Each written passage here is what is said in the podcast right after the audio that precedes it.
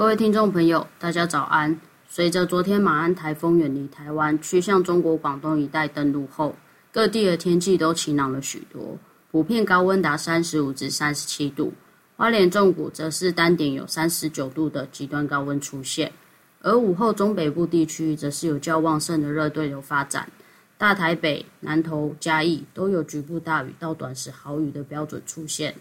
整体来说，直到晚间，热对流才逐渐的消散掉。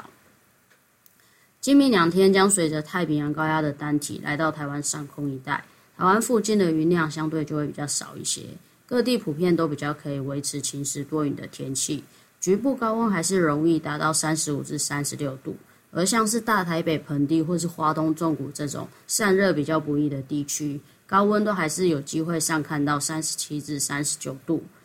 户外活动，请务必防范高温现象。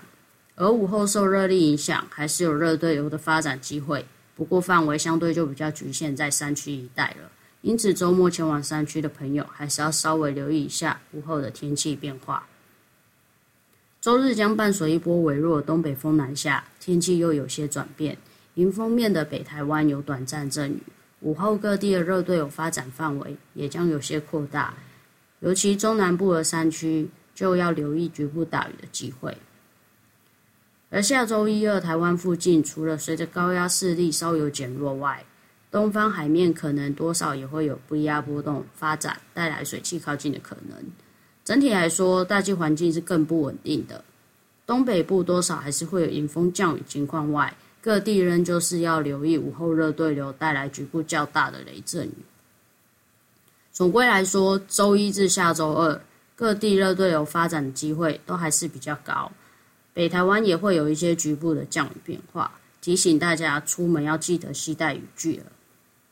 而到了下周三四要关注的天气重点，首先将会是北方系统南下影响的幅度，预估有机会带来一波较弱的锋面尾端快速掠过北部海面一带后转东北风南下，